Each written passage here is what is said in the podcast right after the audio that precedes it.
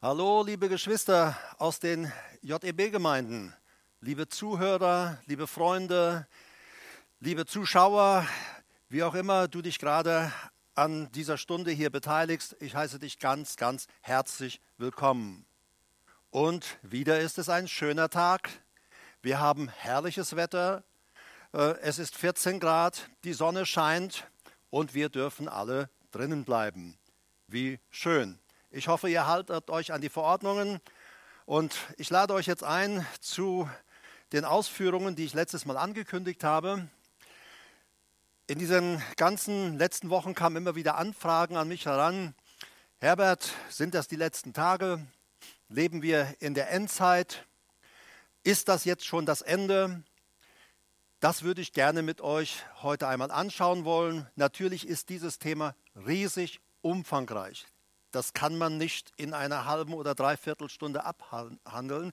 Und doch möchte ich äh, versuchen, euch einen kleinen Überblick zu geben über das, was gewesen ist und das, was kommt, gemäß der Schriften. Und ähm, ja, am besten holst du schon jetzt äh, Schreibpapier und einen Stift und deine Bibel, damit du mitarbeiten kannst, mitlesen kannst. Zumindest notiere dir die Bibelstellen, dass du sie später dann auch in Ruhe noch einmal nachlesen kannst.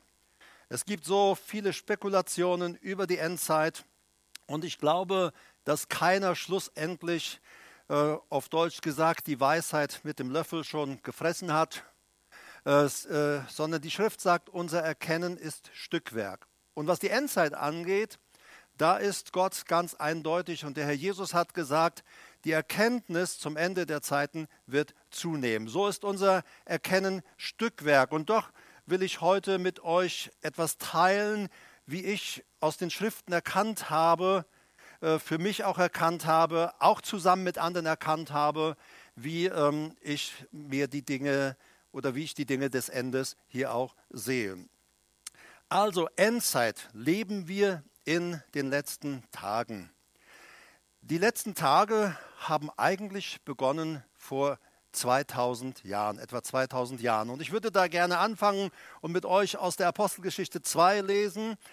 Äh, der Petrus in seiner Predigt an diesem Pfingsttag, er zitiert aus dem Propheten Joel. Und wir lesen dann Apostelgeschichte 2, Vers 16 fortfolgende bis 21 werde ich mal lesen. Dies ist es, was also als der Heilige Geist nochmal zurück, als der Heilige Geist ausgegossen wurde in Jerusalem damals und die Leute erstaunt fragten, was ist das, was ist hier los, was passiert hier gerade? Da sagt Petrus, dies ist es, was durch den Propheten Joel gesagt worden ist. Joel sagte in Joel Kapitel 3, äh, und wie gesagt, wir lesen jetzt Apostelgeschichte 2, und es wird geschehen in den letzten Tagen, spricht Gott, dass ich von meinem Geist ausgießen werde auf alles Fleisch. Und eure Söhne und eure Töchter werden Weissagen, und eure jungen Männer werden Gesichter sehen, und eure Ältesten werden Traumgesichter haben. Und sogar auf meine Knechte und auf meine Mägde werde ich in jenen Tagen von meinem Geist ausgießen, und sie werden Weissagen. Vers 19 dann, und ich werde Wunder tun, oben am Himmel und Zeichen unten auf der Erde, Blut, Feuer und Rauchdampf. Die Sonne wird verwandelt werden in Finsternis und der Mond in Blut, ehe der große und herrliche Tag des Herrn kommt. Und es wird geschehen, auch in dieser Situation, jeder, der den Namen des Herrn anrufen wird, wird errettet werden. Nochmal zurück zur Apostelgeschichte 2, Vers 17. Der Apostel Petrus sagt hier, dass mit dieser Ausgießung des Heiligen Geistes die letzten Tage begonnen haben. Es wird geschehen in den letzten Tagen, sprich Gott, werde ich meinen Geist auf alles Fleisch ausgießen. Im Alten Testament war es so, dass nur bestimmte Leute den Heiligen Geist empfangen haben oder auch empfangen konnten. Aber mit dem Tag von Pfingsten geschieht etwas Neues. Jeder Mensch auf der ganzen Welt kann erfüllt werden vom Heiligen Geist, wenn er Jesus Christus in sein Leben aufgenommen hat. Und Petrus sagt hier im Zitat aus Joel ganz klar, es wird geschehen in den letzten Tagen. Das Wort letzten, das ist Eschatos, bedeutet äußerster, also die Finaltage, die Endtage, wir leben in diesen Finaltagen. Und dann sagt er, dass auf alle der Geist ausgegossen wird. Und dann haben wir zwischen Vers 18 und 19 ein, wie ein Sprung. Also er geht dann das, und sagt, alle werden, der Geist wird ausgegossen, sie werden Weissagen. Und dann auf einmal in Vers 19 sagt er, und ich werde Wunder tun oben im Himmel, Zeichen auf der Erde, Blut, Feuer und Rauchdampf und so weiter. Zwischen Vers 18 und 19, da liegt das Zeitalter der Gemeinde. Das Zeitalter, in dem wir im Moment leben. Ich werde euch später dazu noch mehr erklären, möchte aber jetzt erst einmal weiter den Gedanken verfolgen der letzten Tage.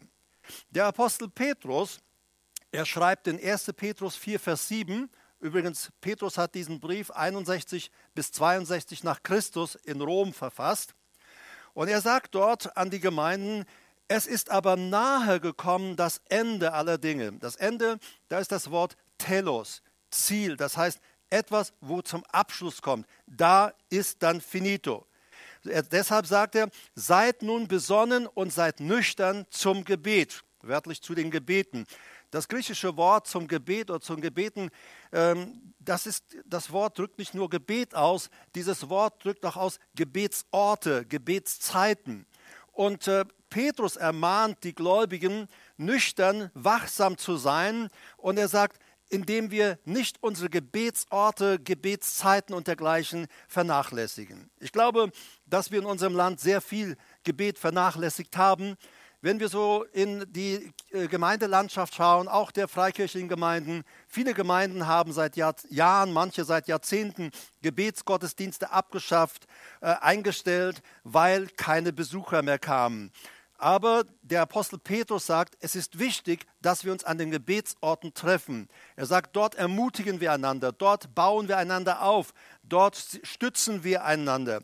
Nur wenn eine Gemeinde Gebetszeiten oder Gebetsorte angibt oder äh, anbietet und keiner kommt, dann ist das entmutigend für deinen Pastor. Es ist entmutigend für deinen Ältesten und Ältestinnen. Es ist entmutigend für deine Brüder und Schwestern. So, ich möchte dich ermutigen, gerade in diesen Tagen auch neu aufzustehen und dich wieder aufzumachen und auch wieder zu beten. In 1. Korinther 10, also nochmal zu Petrus, 1. Petrus 4, 7, er sagt, es ist nahe gekommen das Ende aller Dinge. Das war 61 bis 62 nach Christus. Paulus schreibt ungefähr um 55 nach Christus in Ephesus den Brief an die äh, Korinther, den ersten Korintherbrief. 1. Korinther 12, äh, 10, Vers 11 heißt es, all dies, also er spricht von Israel, er sagt, das, was Israel erlebt hat, was Israel erfahren hat, an Guten, am Schlechten, aber wo sie auch den Misserfolg erlebten, weil sie nicht auf Gottes Rat und Gottes Weisungen hörten. Er sagt, all dies aber widerfuhr jenen, also den Israeliten, als Vorbild und ist geschrieben worden zur Ermahnung für uns, über die das Ende der Zeitalter gekommen ist. Beachte, er sagt, das Ende der Zeitalter ist gekommen. Also lese ich noch einmal.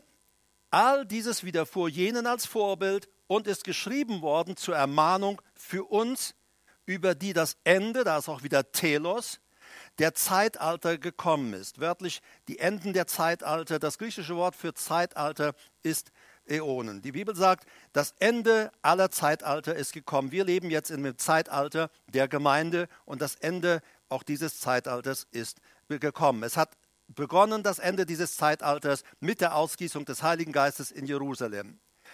60 bis 70 nach Christus äh, schreibt, für mich ist es Paulus der Verfasser im Hebräerbrief, Hebräer 9, Vers 26. Die Meinungen sind da unterschiedlich, aber wenn man sich äh, den ganzen Brief anschaut, äh, ist doch äh, wirklich äh, für mich äh, der Schluss da, dass dieser Brief von Paulus stammt. Aber wie auch immer, es spielt keine Rolle. Es ist ein hervorragender Brief. Du solltest den Hebräerbrief einmal studieren. Du hast sicherlich jetzt mehr Zeit auch als sonst. Aber im Hebräer 9, Vers 26 steht geschrieben, jetzt, ist, jetzt aber ist er, Jesus, also er spricht von Jesus, einmal in der Vollendung der Zeitalter offenbar geworden, um die Sünden wegzunehmen. Also sagt, Jesus kam, einmal jetzt in der Vollendung. Vollendung, das griechische Wort ist Syntheleia, bedeutet Vollendung, Aufhebung, Beendigung, eigentlich endgültiges Ende.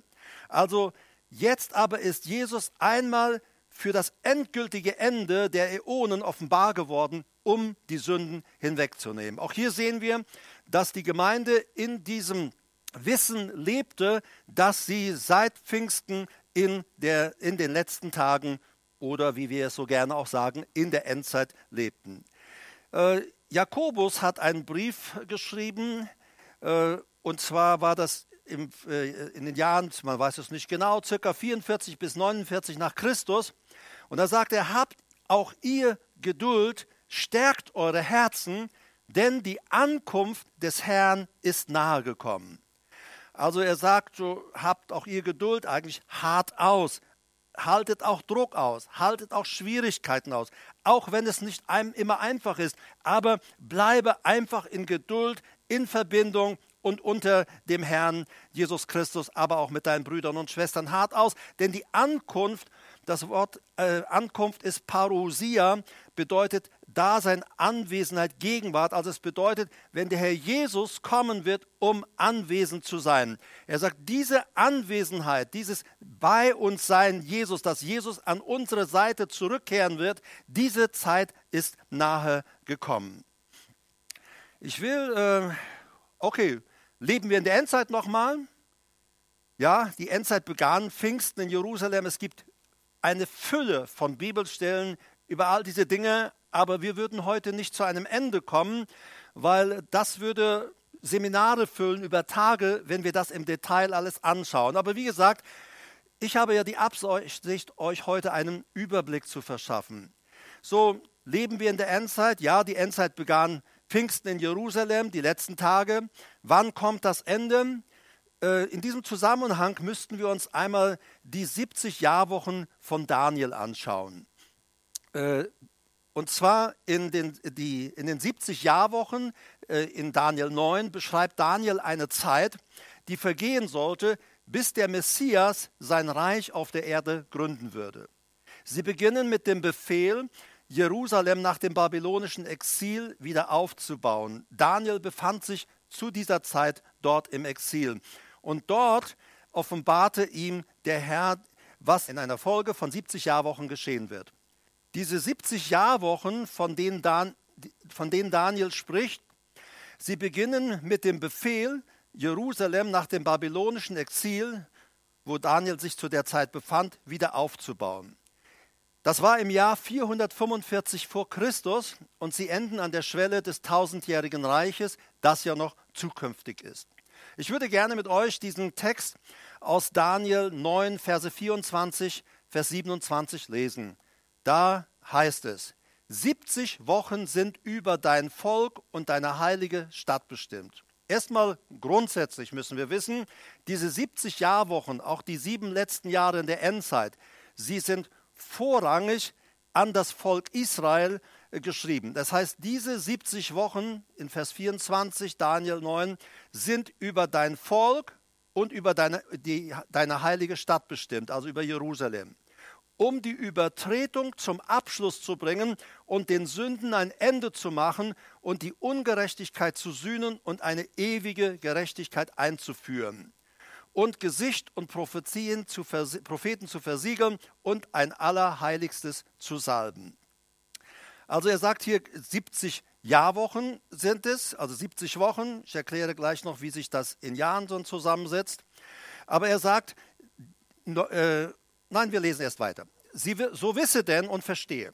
Vom Ausgehen des Wortes, Jerusalem wieder aufzubauen oder wiederherzustellen und zu bauen, bis auf den Messias, den Fürsten, so hört Daniel von Gott, sind sieben Wochen und 62 Wochen.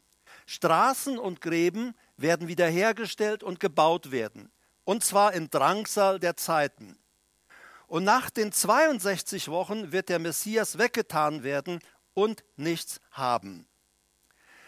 Und das Volk des kommenden Fürsten wird die Stadt und das Heiligtum zerstören, und das Ende davon wird durch die überströmende Flut sein und bis ans Ende Krieg, fest beschlossenes von Verwüstungen. Und er wird einen festen Bund, also dass die Stadt und das Heiligtum, das verwüstet wurde, das geschah dann 70 nach Christus. Jerusalem wurde durch die Römer zerstört, der Tempel bis auf die Grundmauern niedergerissen. Und, es, und dann macht die Schrift wieder einen Sprung. Jetzt kommen wir wieder in die letzte Jahrwoche. Er wird einen festen Bund mit den vielen schließen für eine Woche. Und zwar und zur Hälfte der Woche wird er Schlachtopfer und Speisopfer aufhören lassen. Und wegen der Beschirmung der Gräuel wird ein Verwüster kommen, und zwar bis Vernichtung und festbeschlossenes über das Verwüstete ausgegossen werden. Grundsätzlich. Es geht bei den Wochen Daniels um sogenannte Jahrwochen von jeweils sieben Jahren, Heptaden. 70 Jahrwochen sind folglich insgesamt 490 Jahre. Diese Zählweise war im Alten Testament nicht unüblich. Wir finden sie zum Beispiel in 3. Mose 25, Vers 8. Die 70 Jahrwochen beginnen im Jahr 445 vor Christus. In diesem Jahr gab der persische König Artaxerxes Nehemia den Auftrag, die von Nebukadnezar zerstörte Stadt Jerusalem wieder aufzubauen. Das können wir nachlesen in Nehemia 2, 1 bis 8. Die 70 Jahrwochen enden mit, der, mit dem Beginn des zukünftigen Friedensreiches Jesu. Das ist die Zeit, in der Gerechtigkeit wieder auf der Erde herrschen wird oder erstmal auf der Erde herrschen wird. Nach 69 Jahren heißt es ja in diesem Text, also die Jerusalem wieder aufzubauen unter schwierigen Verhältnissen. Er sagt, das sind sieben Wochen, sieben mal sieben, 49 Jahre, so lange dauerte der äh, Aufbau Jerusalems und 62 Wochen bis auf den Messias, bis der Messias weggetan wird, das heißt gekreuzigt wird. Nach 69 Wochen, also 483 Jahren, gibt es eine Unterbrechung dieser 70 Jahrwochen. Der Messias wird weggetan oder ausgerottet, wie es heißt, und wird nichts haben. Das bezieht sich auf die Kreuzigung unseres Herrn Jesus und die Unterbrechung beginnt mit dem Tod des Messias. Mit dem Tod des Messias enden die ersten angekündigten 69 Jahrwochen in Daniel. Und die 70. Jahrwoche, die äh, geht in das Ende hinein. Da gibt es ja viele Bücher, viele Ausführungen und dergleichen. Die haben Titel wie die sieben letzten Jahre und dergleichen. Also Bibelausleger sind sich da durchaus einig, diese 70. Jahrwoche betrifft das Ende.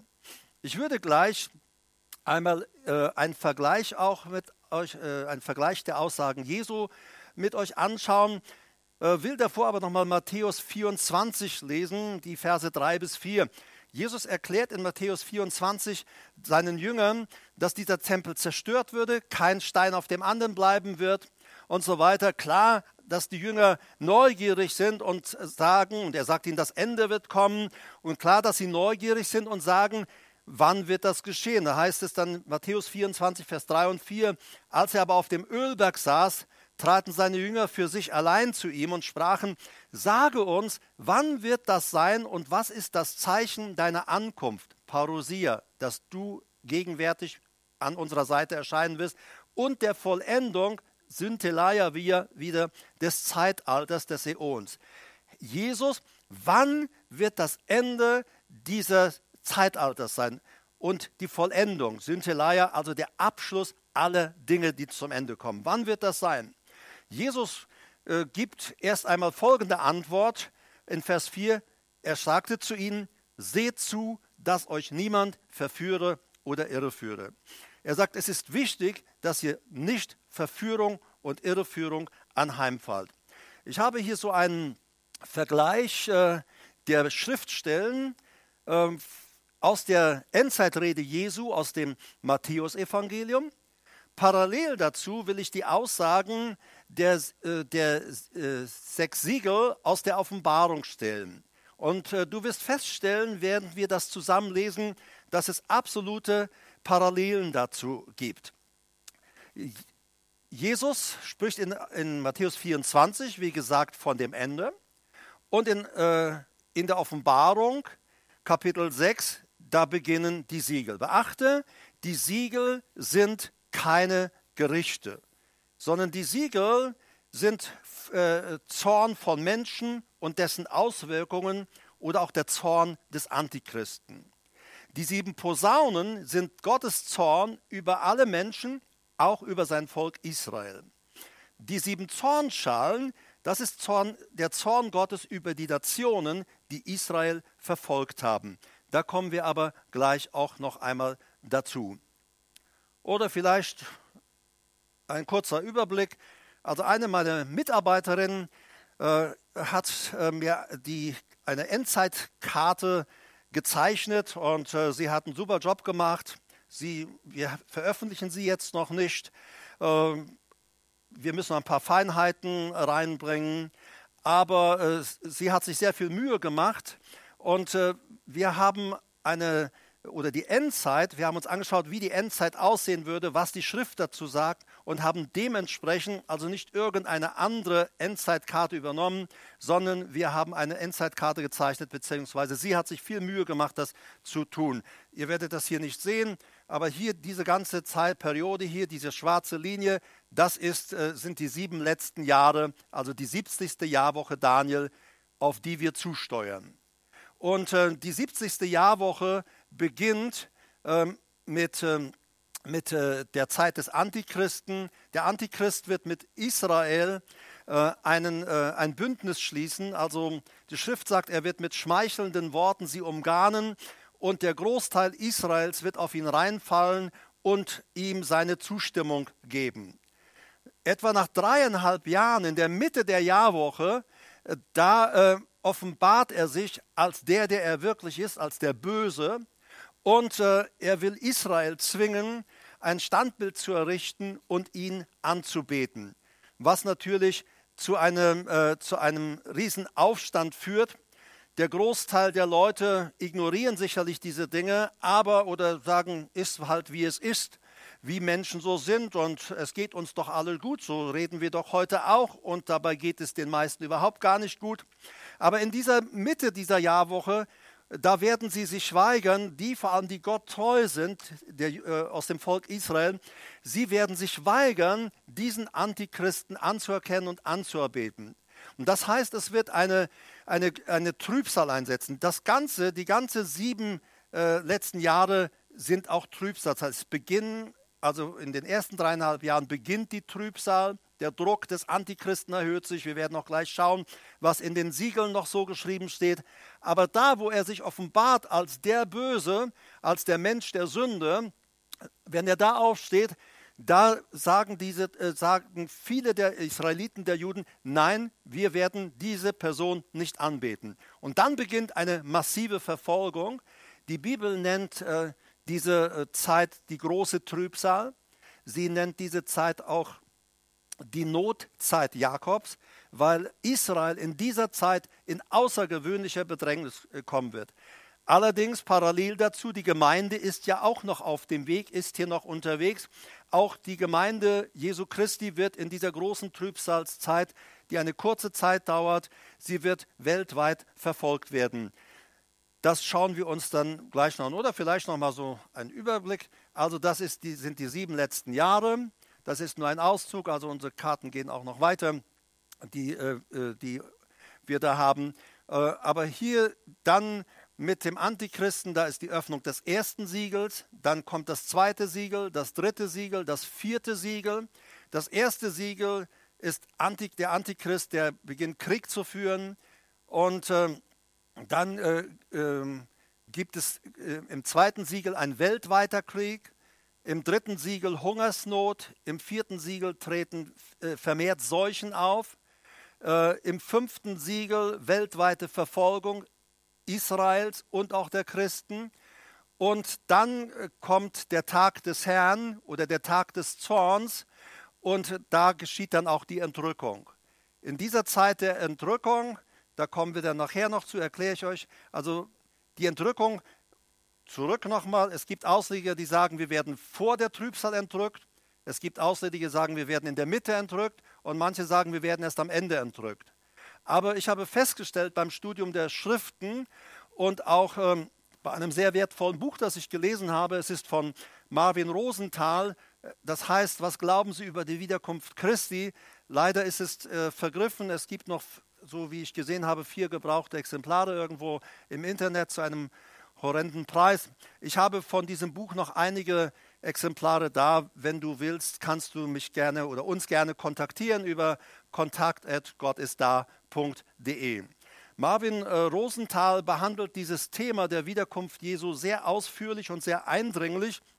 Und er äh, hat etwas festgestellt und ich kann mich ihm voll anschließen, äh, weil ich zu demselben Schluss bei dem Studium der Schriften gekommen bin wie auch er. Also es gibt, wie gesagt, diese Sicht vor der Trübsal, mitten in der Trübsal, nach der Trübsal. Äh, aber die Schrift zeigt eindeutig, die Entrückung kommt kurz vor dem Tag des Zorns, vor dem, bevor der, der Zorn Gottes äh, über diese Erde äh, geschieht, das Gericht Gottes über diese Erde geschieht. Das werden wir uns dann gleich noch einmal näher anschauen. Ich will erst einmal ein paar Vergleichsstellen lesen und mit euch anschauen. Aus Matthäus, wie gesagt, 24, zum anderen aus Offenbarung 6. Äh, wir lesen das, äh, die Offenbarung des Johannes. Aber wenn wir in die Offenbarung reinschauen, ich lese diesen Text Offenbarung 1, Verse 1 bis 3 auch nochmal, dann stellen wir fest, es ist die Offenbarung Jesu Christi. Also das, was Jesus in Matthäus 24, als er auf Erden war, seinen Jüngern offenbarte, offenbart er dem Johannes später in der Offenbarung. Und das heißt in Offenbarung 1, 1 bis 3, Offenbarung Jesu Christi, die Gott ihm gab, um seinen Knechten zu zeigen, was bald oder in Kürze geschehen muss. Und indem er sie durch ein, seinen Engel sandte, hatte er sie, hat er sie seinem Knecht Johannes kundgetan, der das Wort Gottes und das Zeugnis Jesu Christi bezeugt hat, alles, was er sah. Und dann sagt er, glücklich, der liest und die hören die Worte der Weissagung und bewahren, was in ihr geschrieben ist, denn die Zeit, Kairos, der Kairos, der Punkt, wann das geschehen wird, ein beschlossener Punkt. In der Bibel gibt es Chronos, das sind geschichtliche Zeitabläufe, und es gibt Kairos-Punkte. Kairos-Punkt war, Gott sagte, da an dem Punkt wird mein Sohn geboren. Oder ein Kairos-Zeitpunkt sagt Gott, jetzt beginnen die letzten sieben Jahre, jetzt beginnt das Ende.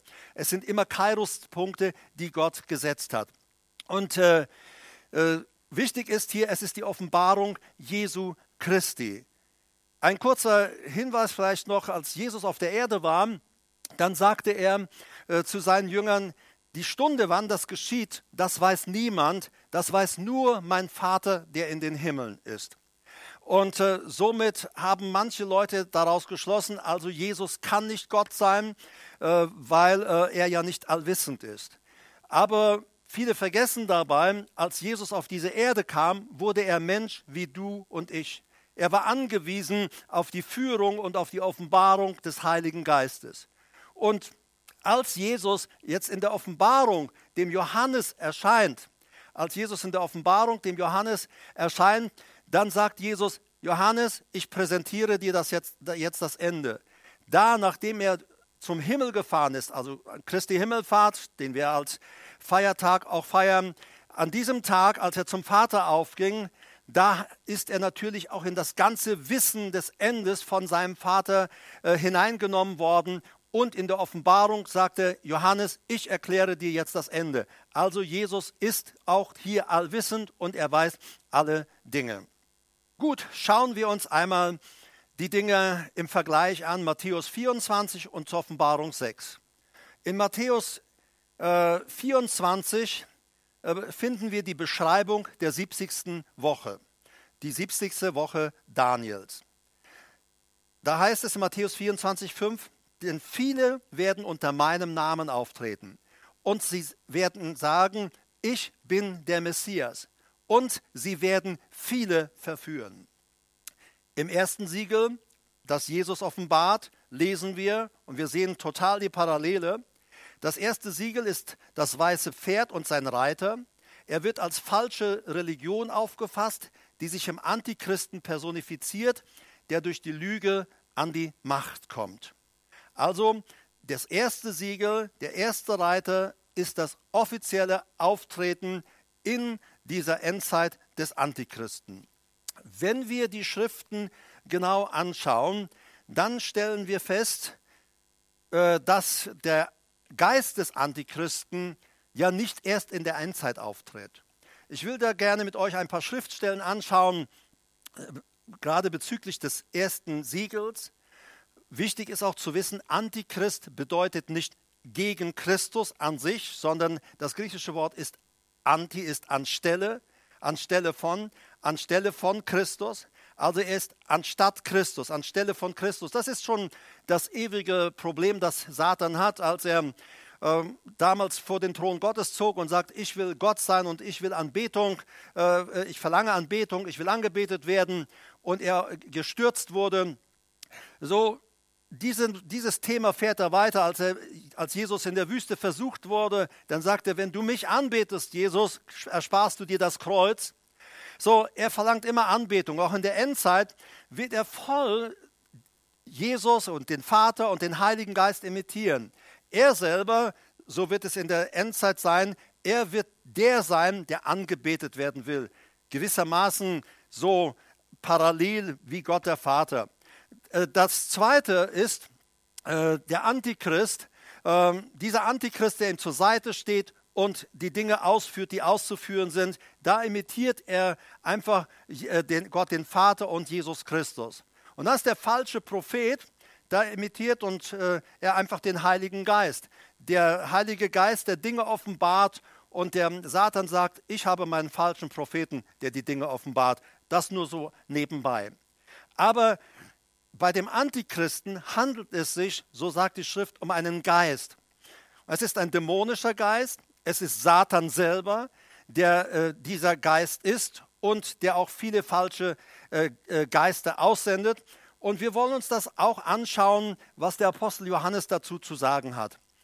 In äh, 1. Johannes 2, Vers 18, da nimmt Johannes in seinem Brief äh, darauf Bezug. Die Abfassung der Johannesbriefe, 1., 2. und 3. Johannesbrief, die fallen so um das Ende des ersten Jahrhunderts. Also genau kann man es nicht feststellen, aber aufgrund von Daten verschiedener äh, Kirchenführer auch der damaligen Zeit, die Bezug nehmen auf seine Briefe und dergleichen.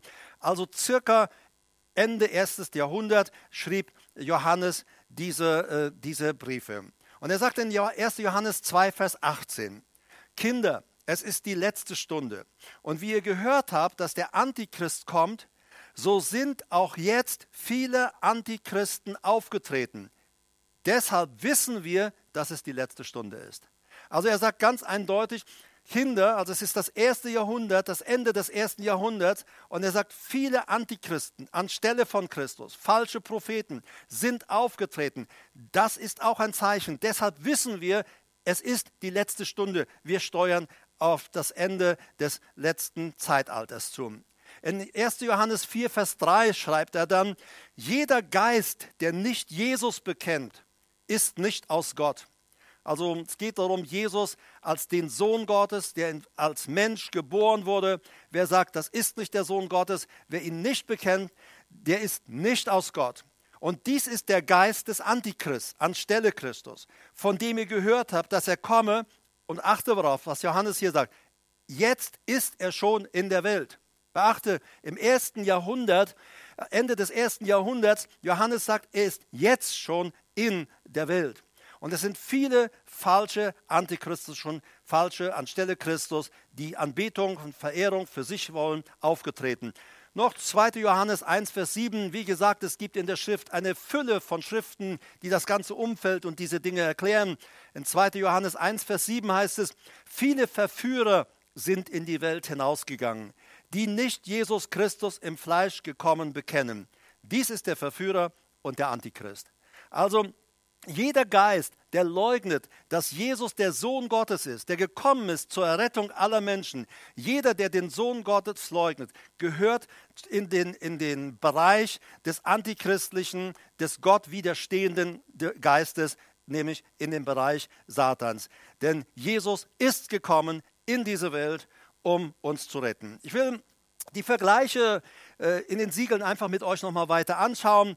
Wir kommen in das zweite Siegel in Matthäus 24, 6 bis 7a, sagt Jesus, ihr werdet von Kriegen hören und Nachrichten über Kriege werden euch beunruhigen. Gebt acht, lasst euch nicht erschrecken. Das muss geschehen. Es ist unumgänglich. Das gehört in diese ganze Zeit hinein. Gebt acht, lasst euch nicht erschrecken. Das muss geschehen. Es ist aber noch nicht das Ende. Denn ein Volk wird sich gegen das andere erheben und ein Reich gegen das andere. Jetzt schauen wir die Parallele an im zweiten Siegel Offenbarung Kapitel 6, 3 bis 4. Das zweite Siegel ist das rote Pferd und sein Reiter. Ihm wird ein Schwert gegeben. Er besitzt die Macht, durch Kriege zu überwältigen. Ihr könnt euch die Siegel, die ausführlichen äh, Darlegungen in den Siegeln in der Offenbarung selber anschauen. Aus Zeitgründen will ich einfach nur äh, die Hauptpunkte herausnehmen, aber du kannst das alles selber nachlesen. Wie gesagt, Matthäus 24 und auch Offenbarung 6, 1 fortfolgende. Und dann heißt es, äh, gehen wir zum, in den Bereich des dritten Siegels.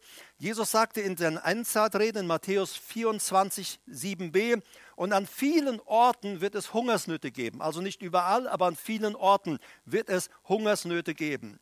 Im dritten Siegel lesen wir dann, das ist das schwarze Pferd und sein Reiter. Ihm wird eine Waage gegeben, mit der er die Nahrungsversorgung kontrollieren kann. Er wird Hungersnöte bringen. Offenbarung 6, 5 bis 6. Dann schauen wir uns den Bereich des vierten Siegels an. Auch das hat Jesus, als er noch mit seinen Jüngern unterwegs war, in Matthäus 24, Vers 7c bis 8 angekündigt. Und er sagt, und Seuchen, so die Elberfelder Übersetzung, und Erdbeben wird es geben. Doch das alles ist erst der Anfang der Wehen. Also Seuchen und Erdbeben wird es geben. Und wir sehen eine Zunahme all dieser, dieser Dinge im, äh, in der Schrift.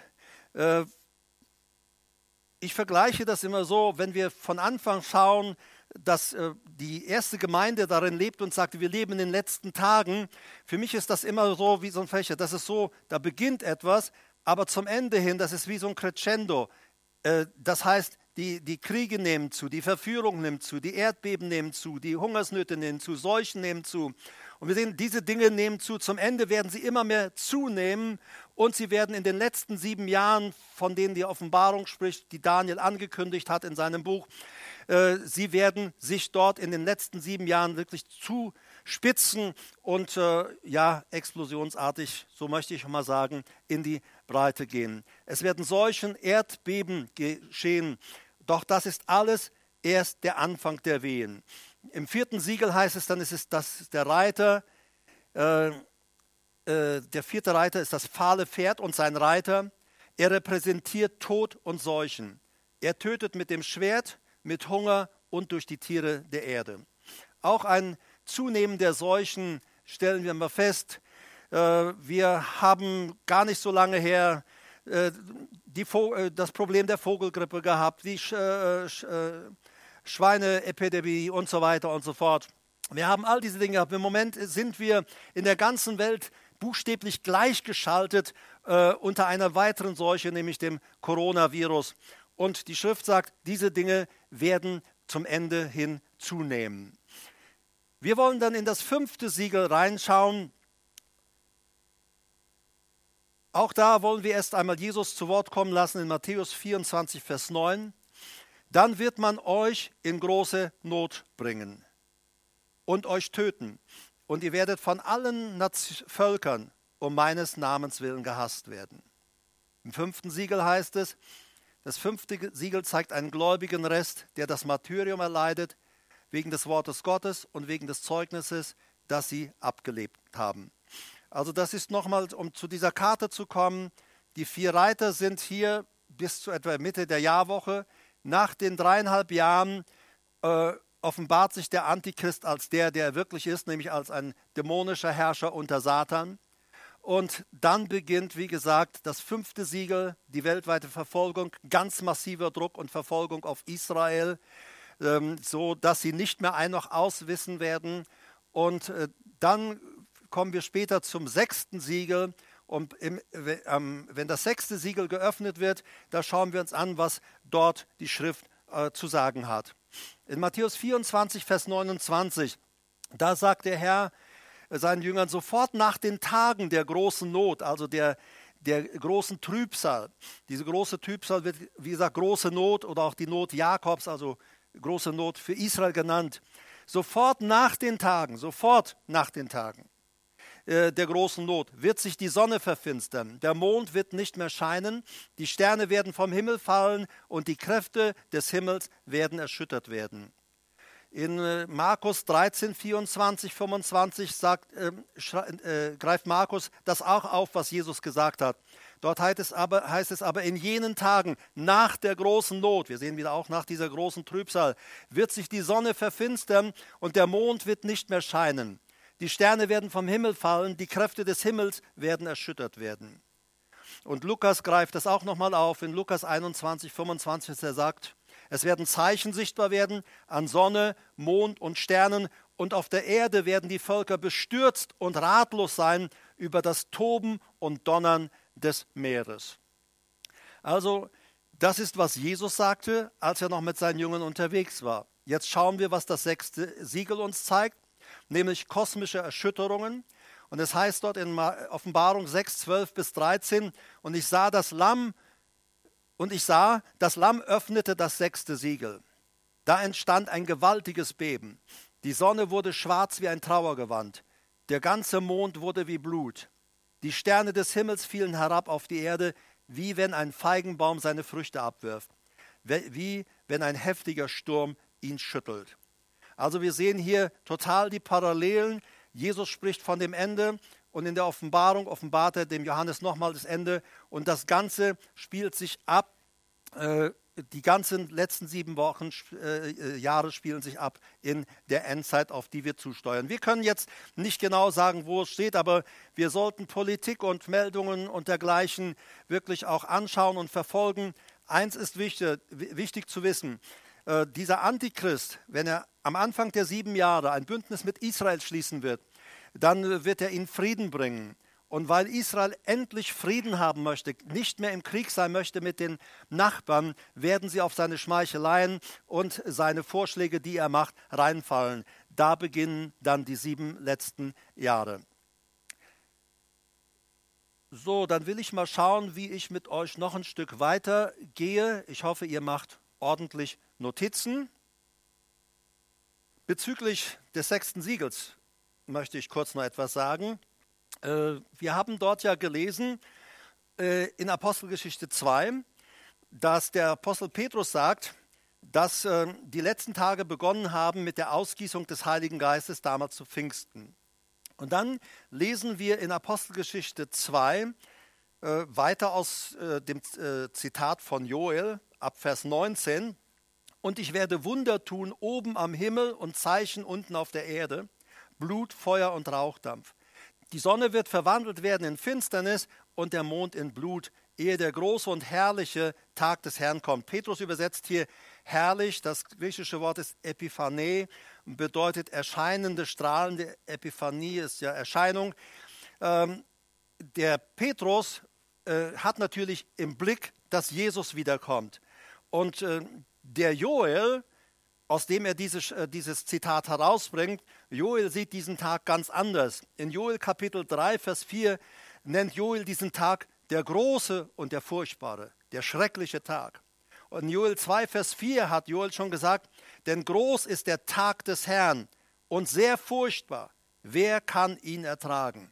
Also Joel geht ganz klar und auch Zacharia und viele andere Propheten, sie gehen darauf ein und sagen, dieser, da kommt ein letzter Tag, der Tag des Zorns, der Tag der Rache, der Tag des Herrn, das ist immer alles das Gleiche. Und wir wollen aber schauen, was Jesus sagte bezüglich dieses, dieses Tages des Herrn, wenn er kommt. Wie gesagt, noch einmal zurück zu dieser Karte. Äh, die, äh, das ist die große, die, die letzte Jahrwoche. Wir haben die große Trübsal äh, hier und dann kommt nach dem sechsten Siegel, wenn das sechste Siegel sich öffnet, da kommen gewaltige Erdbeben, die Sonne verfinstert sich, der Mond wird blutrot ähm, und ähm, es äh, finden kosmische Erschütterungen statt. Und in diesem Szenario, wenn du dann noch in die Offenbarung reinschaust, da geschehen einige wichtige Dinge.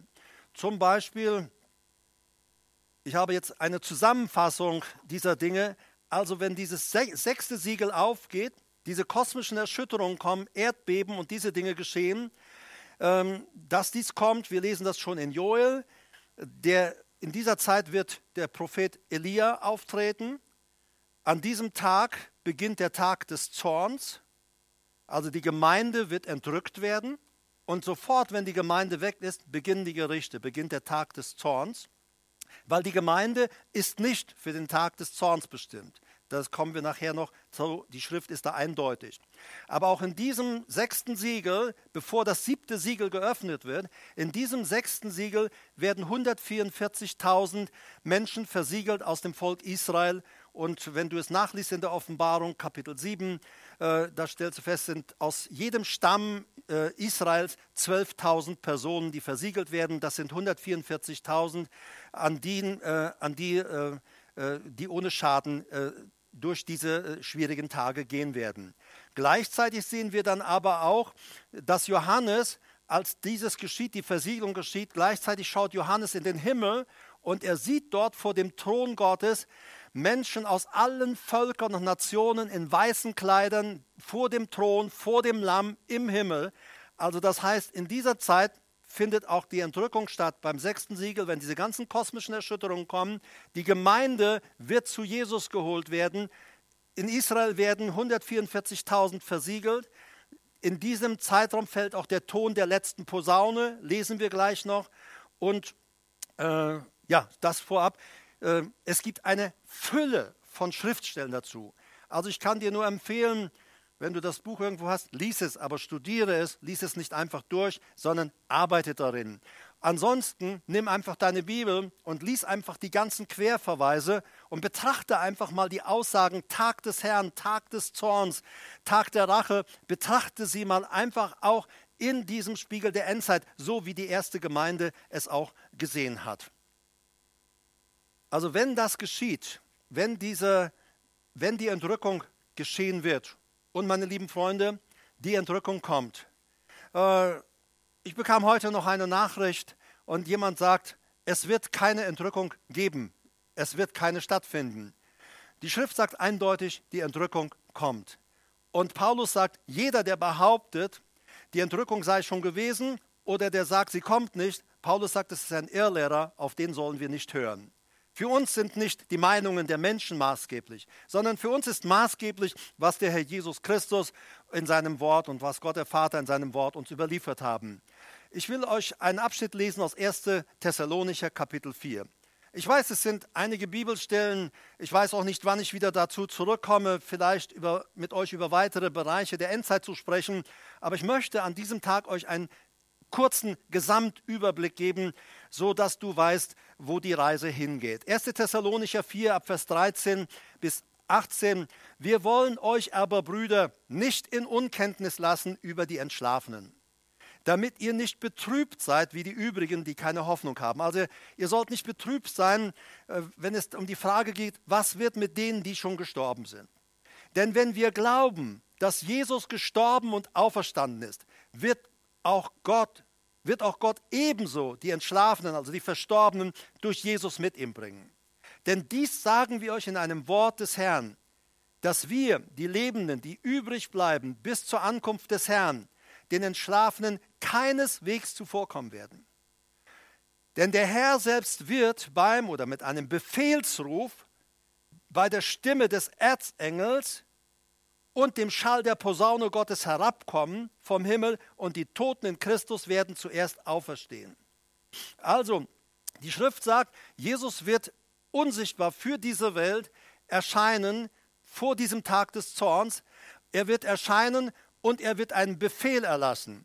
Der Erzengel heißt es, er übernimmt diesen Befehl und die Posaune wird geblasen. Das ist die letzte Posaune, die geblasen wird. In Israel war äh, diese Posaune immer auch ein Zeichen der Ankündigung im Krieg oder auch für andere Anlässe. Aber darauf will ich jetzt gar nicht weiter eingehen. Aber bei dem, das ist die letzte Posaune. Wie gesagt, das sind nicht die Posaunengerichte. Die sieben Posaunen, die im siebten Siegel geöffnet werden, das sind Gerichte. Aber das Volk Gottes kommt nicht ins Gericht. So, der Engel, Jesus wird einen Befehl erlassen, dass die Toten aus den Gräbern hervorkommen sollen. Und äh, dass, äh, der Engel äh, führt diesen Befehl aus. Er stößt in die Posaune und die Toten in Christus werden zuerst auferstehen. Vers 17, 1. Thessalonicher 4. Danach werden wir, die Lebenden, die übrig bleiben, zugleich mit ihnen entrückt werden im Wolken dem Herrn entgegen, wörtlich zur Begegnung mit dem Herrn in der Luft. Wir werden ihm in der Luft begegnen. Und so werden wir alle Zeit beim Herrn sein. So ermuntert nun, tröstet einander mit diesen Worten. Also noch einmal, wenn die Wiederkunft Jesu stattfindet, da findet auch die Auferstehung der äh, gläubig Verstorbenen des Neuen Testamentes statt. Das wird so sein, dass Jesus kommt mit, den, mit vielen tausend Heiligen, so steht es geschrieben, mit den Geistern der verstorbenen Gerechten. Jesus kommt mit ihm im Lufthimmel, unsichtbar für die Welt. Dann kommt ein Befehlsruf, Erde, gibt die Verstorbenen, die Leiber der verstorbenen Christen, Gläubigen heraus. Und die Bibel sagt, sie werden auferstehen, sie werden unverwesliche, nicht mehr irdische Körper sein. Und unser Geist, als wir gestorben sind, sind wir ja zu Gott gegangen. Die Bibel sagt, wenn jemand stirbt, dann verlässt unser Geist den Körper und unser Geist geht zu Gott, zurück zu Gott, der ihn gegeben hat. Lies es nach im Prediger und anderen Stellen. So, unser Geist geht zurück. Und Paulus sagte ja auch, ich habe Lust abzuscheiden und beim Herrn zu sein. Und er hat nicht gesagt, ich habe Lust abzuscheiden und mich schlafen zu legen, sondern ich habe Lust abzuscheiden und beim Herrn zu sein. Er war beim Herrn und die gläubig Verstorbenen des, Alten, des Neuen Testaments, Jesus kommt sie, die, äh, kommt mit ihnen, die Körper der Verstorbenen werden hervorgerufen, die, die Geister der Verstorbenen schlüpfen in diese neuen unverweslichen Körper. Das heißt, der Mensch ist wieder komplett Geist, Seele, Körper. Und die, die wir zu dem Zeitpunkt leben, wenn die Entrückung stattfindet, die Bibel sagt, wir werden verwandelt werden. Der Apostel Paulus schreibt an anderer Stelle, das geht alles ruckzuck so schnell, alles in einem Nu, in einem Augenblick. Im Griechischen steht, dieses Ganze, Auferstehung Toten, unsere Verwandlung, Hinrücken zu Jesus, geschieht en atomo, im Bruchteil eines Atoms, in einem ganz winzigen Augenblick. Eine äh, moderne Übersetzung sagt, das geht so schnell, wie wenn man mit der Wimper zuckt. Ich sage dir, es geht schneller. Aber ich glaube, diese Schnelligkeit interessiert uns dann in dem Moment nicht mehr so wirklich. Äh, also, die Entrückung kommt, ganz klar. Korintherbrief sagt darüber ganz klar, eindeutig äh, äh auch ähm, uns oder zeigt uns ganz klar und eindeutig den Weg. Noch 1. Thessalonicher 5, die Verse 1 bis 6. Was aber die Zeiten, Chronos und Zeitpunkte Kairos betrifft, also festgesetzte Punkte von Gott. Brüder, so habt ihr nicht nötig, dass wir euch, dass euch geschrieben wird. Denn ihr wisst genau, dass der Tag des Herrn so kommt wie ein Dieb in der Nacht. Also beachte mal, was er hier schreibt, der Paulus an die Thessalonicher. Das heißt, äh, er sagt, ich muss euch darüber nicht mehr noch, noch mehr schreiben. Ihr wisst, wir wissen, ihr wisst genau, dass dieser Tag des Herrn kommt. Das heißt, die Gemeinde, die erste Gemeinde, lebte in diesem Bewusstsein der Wiederkunft Jesu, lebte in diesem Bewusstsein, dass dann auch dieser Tag des Herrn, der Tag des Zorns beginnen wird. Denn ihr wisst, selbst wisst genau. Ich habe gedacht, viele Christen wissen es heute nicht mehr. Und es ist wichtig, dass du wieder anfängst, deine Bibel zu lesen, damit du Dinge wieder genau weißt. Denn ihr wisst genau, dass der Tag des Herrn so kommt wie ein Dieb in der Nacht. Wenn Sie sagen Friede und Sicherheit, und wir leben in einer Zeit, wir sind seit, äh, seit dem Zweiten Weltkrieg, haben wir hier keinen Krieg mehr in Europa kennengelernt. Wir haben Friedenszeiten, Sie rufen Friede und Sicherheit. Aber dann kommt ein plötzliches Verderben über sie, wie die Geburtswehen über die Schwangere. Sie werden nicht entfliehen. Also er sagt, eine Schwangere, wenn die Geburtswehen einsetzen, die kann sie nicht mehr stoppen. Das Baby kommt. Das Baby kommt. Du kannst schreien, du kannst schimpfen, du kannst fluchen, du kannst beten, stopp, keine Geburt. Wenn die Geburtswehen einsetzen, kommt das Baby. Und der Petrus sagt, äh, der Paulus sagt, so gewiss kommt dieser Tag des Herrn. Ihr aber, Brüder, seid nicht in Finsternis, dass euch der Tag wie ein Dieb ergreife. Wir sind also, weil wir ja wissen, dass es kommt, hat er da erst geschrieben. Denn ihr alle seid Söhne des Lichts und Söhne des Tages. Wir gehören nicht der Nacht und wir gehören nicht der Finsternis, schreibt er. Ich hoffe, mein lieber Bruder und Schwester, dass du deinen Weg mit Gott genau gehst. ich spreche nicht von religiöser Engstirnigkeit oder von Erfüllung irgendwelcher Paragraphen und Gesetze, aber die Bibel sagt eindeutig, wir sollen der Heiligung nachjagen. Wir sollen einem heiligen Leben nachjagen. Ohne die wird niemand den Herrn sehen. Und Vers 6 noch in 1. Thessalonicher 5. Also lasst uns nun nicht schlafen wie die übrigen, sondern wachen und nüchtern sein. In seinen Endzeitreden hat Jesus noch mehr gesagt bezüglich dieses, dieser Endzeit, dieser letzten Tage oder auch bevor der Tag des Herrn kommt oder auch der, der Tag, äh, an dem Jesus wiederkommt, der Tag der Sohn des Menschen. Das ist alles in dieser Zeit. Ich will mit euch noch zwei Abschnitte lesen. In seinen Endzeitreden sagt Jesus noch etwas bezüglich des Endes, auch über das Verhalten der Menschen in dieser Zeit. Matthäus 24, 37. Aber wie die Tage Noahs waren, so wird auch die Ankunft des Sohnes des Menschen sein. Denn wie sie in jenen Tagen vor der Flut waren, sie aßen und tranken, sie heirateten und verheirateten sich bis zu dem Tag, da Noah in die Arche ging. Und sie erkannten es nicht, bis die Flut kam und alle wegraffte. So wird auch die Ankunft des Sohnes des Menschen sein. Also es geht nicht darum, äh, nicht zu essen, nicht zu trinken, nicht zu heiraten und dergleichen. Nein, darum geht es überhaupt nicht. Aber die Menschen damals zu Noahs Zeiten, sie lebten in einer furchtbaren, sorglosen Gottlosigkeit. Sie verspotteten Noah. Noah sagte, es wird eine Flut kommen und ihr könnt gerettet werden, ihr könnt umkehren, ihr könnt wirklich noch gerettet werden. Aber sie lachten ihn aus. Und als Gott sagte, Noah, komm in die Arche, dann schloss Gott die Arche zu. Und da in dem Moment, so wird es sein mit der Entrückung, so wie die Arche sich schloss, die Entrückung kommt. Bei Noah kam die Flut, bei uns beginnt dann der Tag des Zorns, der Tag der Rache. Da beginnen dann die sieben Posaunengerichte und auch hinterher die Zornschalengerichte. In Lukas 17 wird das auch nochmal aufgegriffen. Äh, Lukas 17, Verse 26 bis 30.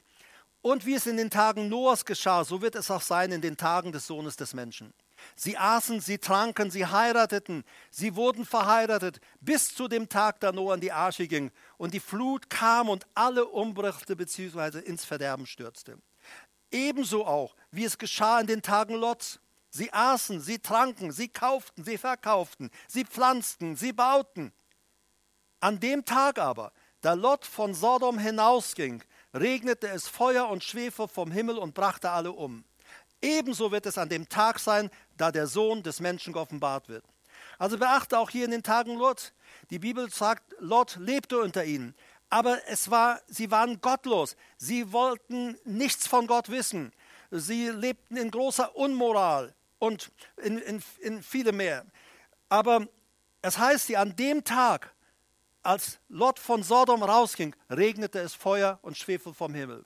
An dem Tag, an dem die Gemeinde von dieser Erde entrückt wird, an dem Tag beginnt der Zorn Gottes über die Erde und auch über das Reich des Antichristen. Für mich und dich muss etwas ganz wichtig sein. Und äh, ich möchte dir auch zwischendurch einfach sagen, fürchte dich nicht. Unser Gott hat alles in seiner Hand. Er sagt, es sind fest beschlossene Dinge bis zum Ende.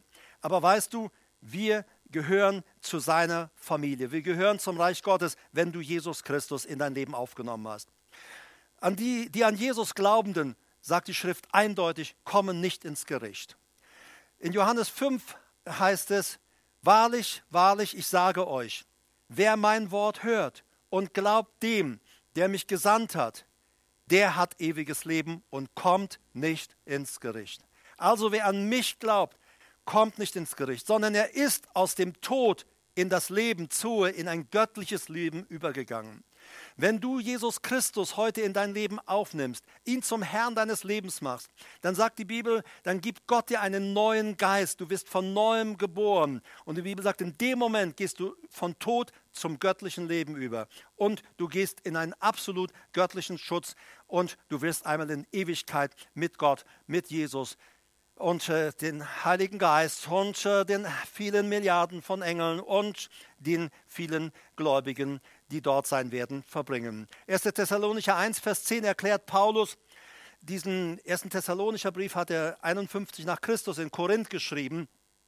dass wir seinen Sohn aus den Himmeln erwarten, den er aus den Toten auferweckt hat. Wir merken, wie das in der ersten Gemeinde allgemein Thema war. Wiederkunft Jesu, Tag des Herrn, Tag des Zorns, die sieben letzten Jahre. Für die erste Gemeinde war das einfach normal, gehörte zum normalen äh, theologischen Alltag, möchte ich mal sagen, zum biblischen Wissen, äh, was dort war. Dass wir, noch einmal, 1. Thessalonicher 1,10, dass wir seinen Sohn aus den Himmeln erwarten, den er aus den Toten auferweckt hat. Jesus, der uns errettet, Jesus, der uns errettet von dem kommenden Zorn. Ist das nicht herrlich? So steht es geschrieben. Und hier dieses, der uns errettet, da geht es, das Wort heißt Ryomai, bedeutet ziehen mit Gewalt und Kraft, schleppen, zerren, wegziehen, herausziehen, retten, befreien. Also das heißt, wenn die Entrückung kommt, wir sind mitten in dieser großen Trübsal oder am Ende dieser großen Trübsal für uns. Wir sind dort im sechsten Siegel, wo die kosmischen Erschütterungen und all diese Dinge kommen und wo die Entrückung stattfindet. Es scheint in vielen Situationen ausweglos zu sein, schwierig zu sein. Aber da heißt es, dieser Jesus, der, uns, der wird uns erretten vor dem kommenden Zorn. Dieses Römer, er wird uns kommen, buchstäblich schnappen. Es heißt, jemand ergreifen und jemand rausziehen aus einer Gefahrensituation. Und das ist, was bei der Entrückung geschieht. Dort in dem sechsten Siegel. Der Herr kommt, wir werden entrückt, er schnappt uns buchstäblich aus der Erde weg und wir gehen in die Gegenwart des Herrn. Und äh, noch einmal, Jesus, der uns errettet vor dem kommenden Zorn. Beachte vor dem kommenden Zorn. Auch hier wieder ein Bezug auf den Tag des Zorns. 1. Thessalonicher 5, Vers 9. Denn Gott hat uns nicht zum Zorn bestimmt, sondern zum Erlangen des Heils durch unseren Herrn Jesus Christus. Also, hör zu, mein lieber Bruder und Schwester. Du musst keine Angst haben, du musst dich nicht fürchten. Du und ich, die wir an Jesus Christus glauben und ihm nachfolgen, wir sind nicht für den Zorn bestimmt, sondern wir erlangen zur Erlangung des Heils durch unseren Herrn Jesus Christus. Und noch eine Stelle aus Römer 5, Vers 9. Diesen Brief schrieb äh, Paulus 56 nach Christus in Korinth an die Gemeinde in Rom. Er sagte, viele nun, vielmehr nun, da wir jetzt durch sein Blut gerechtfertigt sind, werden wir durch ihn vom Zorn gerettet werden. Wir sind jetzt durch sein Blut gerechtfertigt. Das heißt, wir haben Jesus aufgenommen. Er hat uns alle Schuld vergeben. Er hat uns gereinigt durch sein Blut. Wir sind gerechtfertigt allein aufgrund seiner Gnade. Niemand kann sich das Heil verdienen. Das ist ein Geschenk, das er uns gemacht hat. Das ist ein Geschenk, das er all denen macht, die Jesus Christus in ihr Leben aufnehmen. Und er sagt, wir werden durch ihn auch von dem Zorn weggerettet werden. Wir werden wegrennen. Du und ich, wir kommen nicht in den Tag des Zorns, sondern es ist so herrlich, wir werden kurz davor gehen. Noch einmal der Überblick, die letzten sieben Jahre. Der Antichrist, der ein Bündnis schließt mit Israel, ihn endlich den ersehnten Frieden schafft, sie dabei aber täuscht. Dreieinhalb Jahre vergehen etwa und dann der, also nicht nur etwa dreieinhalb Jahre vergehen und in der Mitte der Jahre auch, ich habe da einfach mal so einen Strich reingezogen, da offenbart er sich als der Teuflische, der er ist. Und dann kommt die Verfolgung, fünftes Siegel, die äh, große Trübsal, ganz besonders schwierig auch für das Volk Israel, die Not, äh, die Not Jakobs, wie es da heißt. Und dann kommt, wie gesagt, das ist eine kurze Zeit. Die dreieinhalb Jahre, die hier sind, die dreieinhalb Jahre gehen weiter bis zum Ende etwa. Nicht ganz zum Ende, da sind auch nochmal Tage, aber das würde jetzt zu weit führen. Da sind einmal noch 30 Tage eingeschoben, 45 Tage eingeschoben und dergleichen. Aber das ist jetzt heute nicht das, das Thema. Also es gibt, wie gesagt, endlos viel zu all dem zu sagen. Aber hier im sechsten Siegel, da sehen die Entrückung findet es statt. Der Herr kommt, um uns zu holen. Die Entrückung findet statt. Wir werden in seine Gegenwart geholt. Wir werden vor dem Zorn. Dann beginnt der Tag des Herrn, der Tag des Zorns mit den Posaunengerichten, die über Israel, äh, diese Gerichte geschehen an Israel und den Völkern, an Israel. So hat es auch Daniel gesagt, weil Israel so gottlos gelebt hat, auch wie anderen Völker. Es wird einfach Gericht geschehen, auch an diesem Volk. Aber es wird dann unter den Zornschalen ein spezielles Gericht geschehen über die Völker, die ähm, äh, Israel verfolgt haben und äh, Israel immer wieder ich sage es jetzt mal ganz einfach, Entschuldigung, an den Kragen wollten. Der, diese, diese, dieser Tag des Herrn, der Tag des Zorns wird kommen. Und dann wird Jesus wiederkommen. Jesus wird wiederkommen und dann wird er, wird er in Jerusalem seinen Herrschaftssitz aufrichten. Er wird dort in Jerusalem dann für tausend Jahre auf dieser Erde herrschen. Es wird tausend Jahre Frieden auf dieser Erde sein.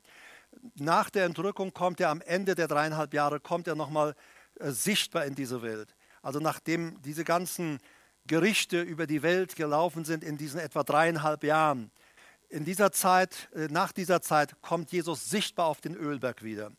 Äh, die Bibel sagt, er wird seinen Fuß dort aussetzen auf den Berg, der Berg wird sich spalten. Äh, es wird aber auch dann über Israel der Geist der Gnade und des Flehens ausgegossen werden und sie werden ihn auf einmal erkennen, den sie durchbohrt haben und die zu der Zeit lebenden Juden, Israeliten werden sehen, Mensch, das ist doch der Messias, der vor etwa 2000 Jahren gekreuzigt wurde. Er ist ja wirklich doch gekommen und die dann noch lebenden Menschen in dieser Nation Israel werden dann als Gesamtvolk Jesus als ihren Messias anerkennen. Das soweit dazu. Ich sagte, wenn wir zu Christus gehören, dann sind wir vor dem künftigen Zorn bewahrt. Ich möchte dich heute einladen, wenn du noch kein Christ bist, dass du Jesus in dein Leben aufnimmst.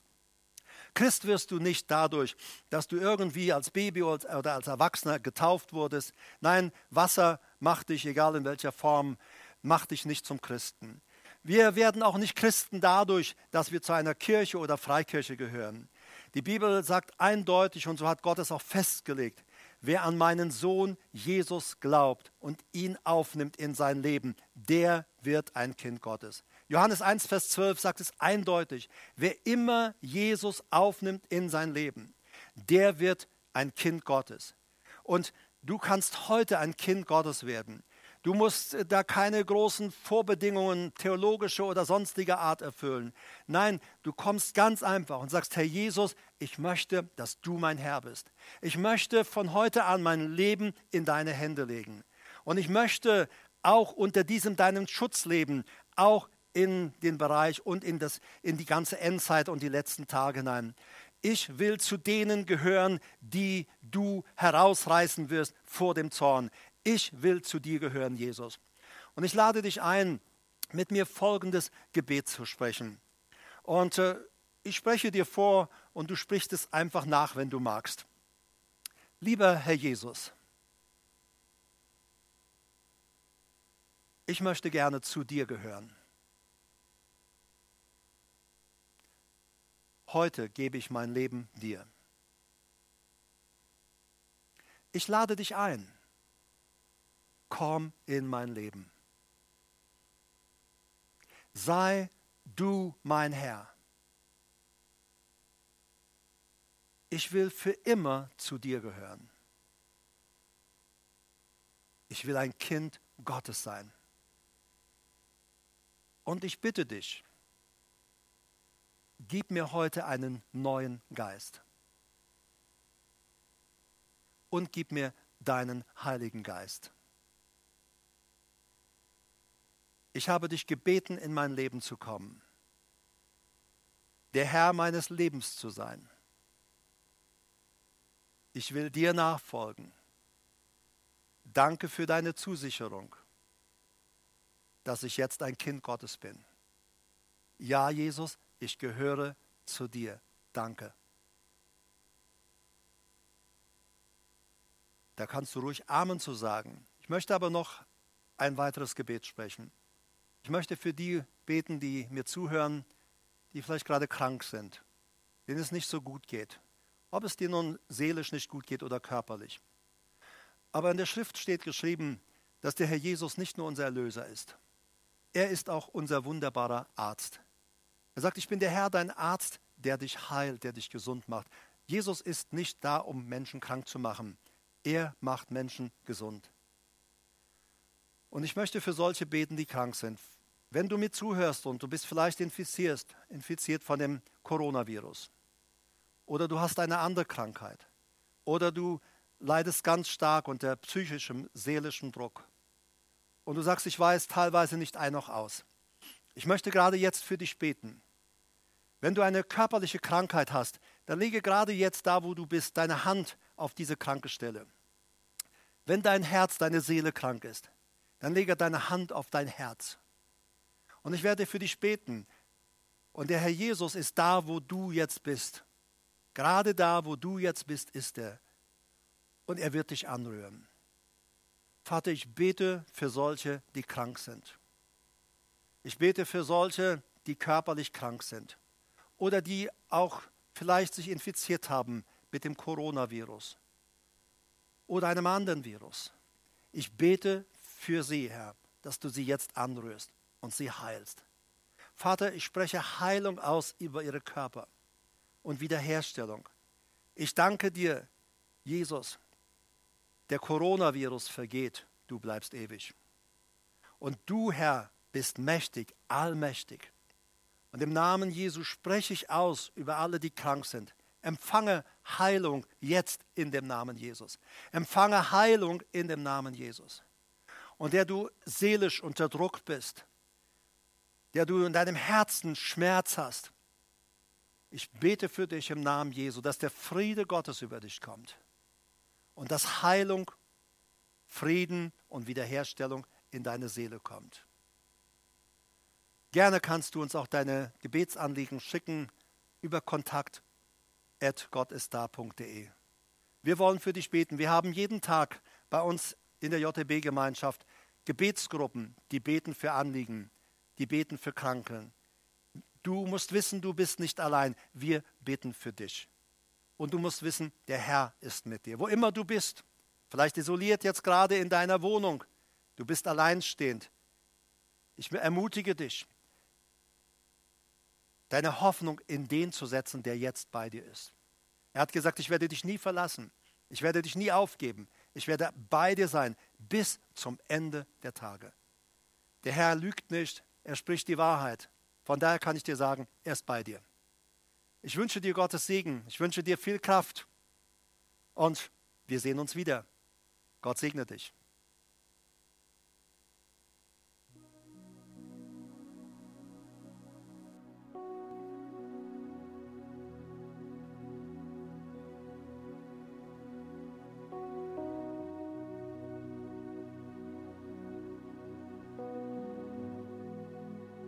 Herbert gerade gesprochen hat und uns diese ganzen Dinge über die Endzeit dargelegt hat, hatte ich so einen Eindruck, dass ich mir gedacht habe, wow, das wird eine Zeit sein, in der wird vor allem auch die Angst zunehmen. Durch diese ganzen kosmischen Ereignisse und diese ganzen Ereignisse auf der Welt, dass Schrecken und Krieg und Krankheiten und Seuchen zunehmen werden, wird auch die Angst zunehmen. Und ich habe das vor meinem inneren Auge wie so ein Bild gesehen, wie eine Person, die so eingeschnürt ist von Ketten oder von Seilen und die so zusammengekauert am Boden sitzt und eingeschnürt ist von dieser Angst. Und da habe ich mir gedacht, das ist genau das, was der, was der Feind und auch der Antichrist erreichen wollen. Dass wir in Angst leben und dass wir resignieren und dass wir die Hoffnung aufgeben. Aber gleichzeitig finde ich das so ermutigend, dass wir jetzt momentan im Zeitalter der Gnade leben. Wir leben jetzt in dieser Zeit, wo es möglich ist, Jesus in, in unser Leben aufzunehmen und Gemeinschaft mit ihm zu haben. Und vielleicht hast du das jetzt gerade gemacht. Jetzt gerade als Herbert mit dir gebetet hat, vielleicht hast du das Gebet wirklich so mitgebetet und hast gesagt, ja, ich möchte, dass Jesus der Herr meines Lebens ist. Ich sage dir, ab sofort, ab diesem Zeitpunkt, wenn du Jesus in dein Leben aufgenommen hast, musst du nicht mehr in Angst leben, sondern er hat Hoffnung für dich.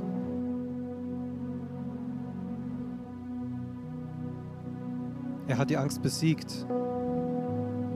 Und diese Ketten, die fallen ab, dieses Seil, was dich eingewickelt hat, es fällt ab, es fällt zu Boden und du kannst aufstehen und du kannst deinen deinen Kopf erheben und kannst mit ihm Gemeinschaft haben. Und das ist das, was er sich am meisten wünscht.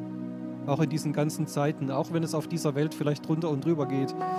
Und auch wenn du vielleicht diese jetzige momentane Corona-Phase vielleicht schon so empfindest, dass du wie eingeschnürt bist oder dass, dass es dich irgendwie gefesselt hat und dass du nicht weißt, wie du dich richtig verhalten sollst. Komm zu Jesus. Gib ihm dein Leben und hab Gemeinschaft mit ihm. Und er sagt, wenn du mein Baby bist, du musst keine Angst haben. Selbst wenn da draußen in der Welt diese ganzen schrecklichen Dinge geschehen, für dich ist nicht die Angst vorgesehen, für dich ist Freiheit vorgesehen. Für dich ist es vorgesehen, dass du mit mir in Freiheit lebst.